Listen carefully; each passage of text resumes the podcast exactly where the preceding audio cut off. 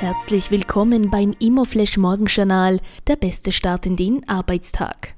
Die heutige Ausgabe widmet Ihnen der neu geschaffene Immobilienservice des heimischen Finanzdienstleisters Swiss Life Select. Von Verkauf und Kauf bis hin zur Bewertung und Finanzierung. Alles aus einer Hand. Heute ist Dienstag, der 26. April und das sind die Schlagzeilen.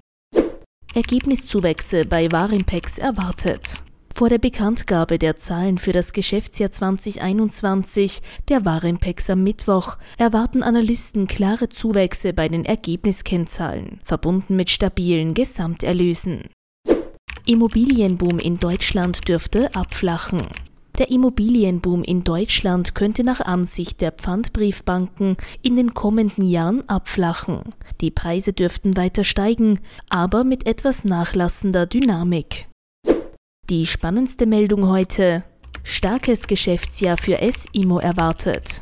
Die Analysten von Raiffeisen Research und Erste Group erwarten für das Geschäftsjahr 2021 der S-Immo eine klare Steigerung bei den Mieteinnahmen, verbunden mit sehr deutlichen Zuwächsen bei den Ergebnissen.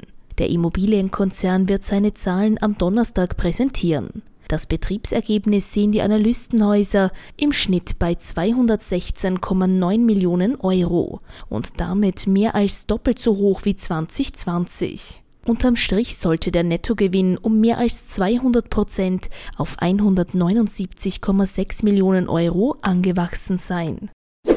Das waren die wichtigsten Informationen zum Tagesbeginn. Mehr dazu und was die Branche heute sonst noch bewegen wird, erfahren Sie wie gewohnt ab 14 Uhr auf www.immoflash.at.